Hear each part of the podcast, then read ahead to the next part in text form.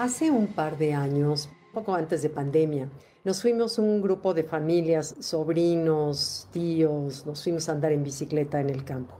Y después de una buena vuelta, de regreso, veníamos todos y pasamos por un tramo de grava. Y uno de los sobrinos, como de 12 años, Max, se cayó. Y me acuerdo que el pobre se raspó todo, se raspó la cara, se raspó el brazo, se raspó la pierna. Y te de lo que las raspadas dolían. Y bueno, lo metimos a curar, le pusimos todo lo que le ardía y después al ratito se bajó a jugar fútbol con sus primos.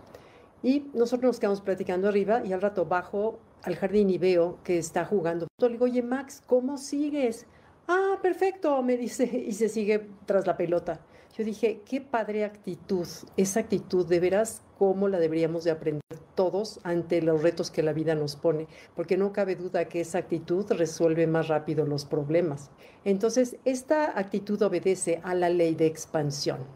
La ley de expansión es a todo lo que tú le pongas tu atención, va a crecer. ¿Por qué crece? Porque se alimenta de tu propia energía. El momento que tú te enfocas en algo, ya sea para bien o para mal, estás dedicándole tiempo y energía y eso alimenta a lo no tangible. Entonces, ¿qué quiero que crezca en mi vida? Por supuesto, no quiero que crezca una gripa, no quiero que crezca un dolor de espalda, no quiero que crezca quizás un periodo de insomnio.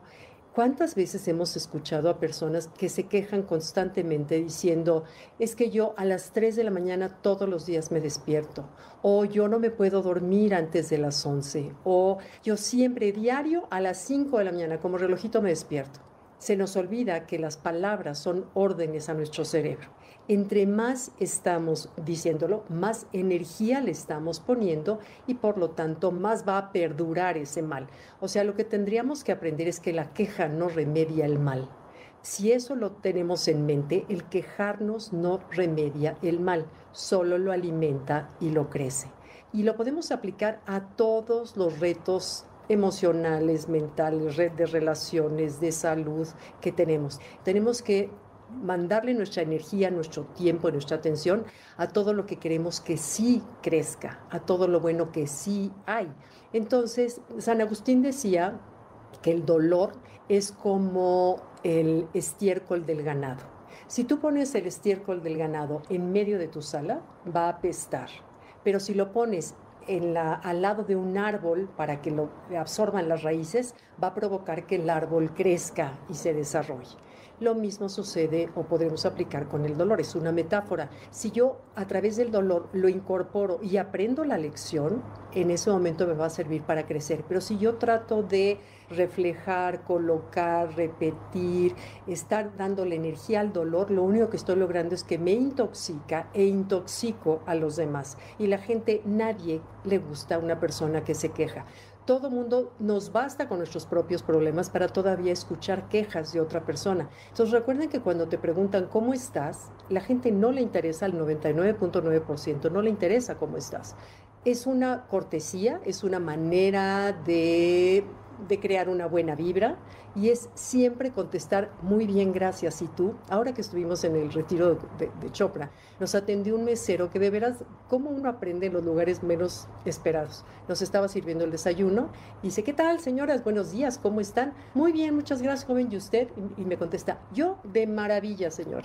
Y yo siempre contesto de maravilla Dije, qué divino, qué divino, porque ya con esa respuesta te llena de buena vibra, él se llena de buena vibra y es precioso estar con gente que te contesta, ¿cómo estás? De maravilla, a menos que sea tu papá, tu mamá, tu esposo, tus hijos, son los, a los únicos que les interesa realmente escuchar sobre los resultados de tus análisis, del dolor que tuviste, a nadie más. Entonces aprendamos a, a contestar como este mesero me enseñó este fin de semana, a contestar de maravilla. Y bueno, entonces esto también lo podríamos aplicar un poco más grande, en el concepto país, en el concepto planeta y en el concepto global en general. Economía, gobierno, política, cuidados y descuidos que estamos teniendo con la tierra. Si yo solamente leo los periódicos, escucho las noticias de todo lo malo que sucede, ¿qué estoy haciendo? Estoy alimentando, dándole mi tiempo y mi atención a todo lo malo que hay. Entonces eso malo va a crecer y me va a afectar. Me va a querer o no me va a afectar. Yo lo noto, mi esposo le encantaba leer los periódicos. Él leía todos los días dos periódicos. Entonces se suscribió por un año a dos periódicos. Todavía me siguen llegando los dos periódicos, que nada más se van apilando y apilando y de pronto me da remordimiento y lo abro. Y les es tal, se me encoge todo lo de adentro. o sea, todo lo no visible, le, energéticamente, hagan de cuenta como siento que me, que me cierro, que me enconcho, que me afecta, que me enferma. Entonces, por mi paz mental, decido oír el noticiero en la mañana y ya, no volver a abrir un periódico porque la oscuridad no se lucha contra la oscuridad. Si yo quiero remediar la oscuridad, lo único que puedo hacer es encender una luz. Y cuando tú piensas, ¿qué puede hacer mi lucecita ante los males que vivimos a nivel planeta y país? no vamos a poder hacer nada. Lo que sí puedo hacer es iluminar esa luz dentro de mi propio cerebro, de mis pensamientos, cuidar qué permito que entre. O sea, si somos tan exigentes ahora en qué le metemos a nuestro cuerpo a través de la alimentación, nos hemos vuelto verdaderamente unas personas insoportables ahora que sea a mí con gluten y sin gluten y sin mercurio y con mercurio y sin azúcar y sin leche y sin deslactosada y o sea basta escuchar una mesa de señoras por lo menos los señores son creo que más más tolerantes y normales, las señoras nos hemos vuelto.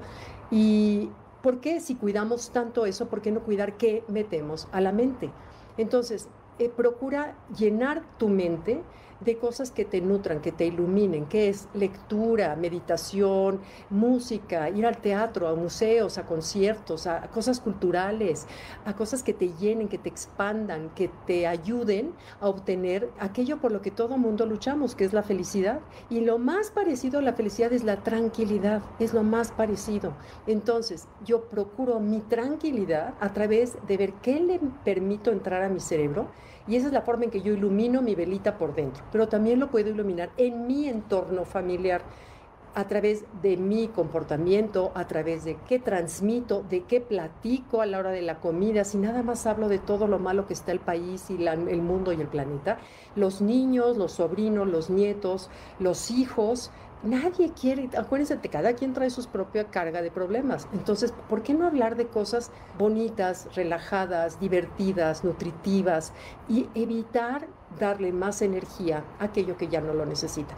Y el mismo trabajo cuesta aplicar en nuestra vida la energía positiva como la energía negativa. Es el mismo trabajo, solo además hay que recordar que la queja no remedia el mal y está en nosotros ver el bien en todo lo que sí hay, porque a pesar del mundo como está, siempre asómate a la ventana y vas a ver 10.000 razones por las cuales ser feliz y agradecido.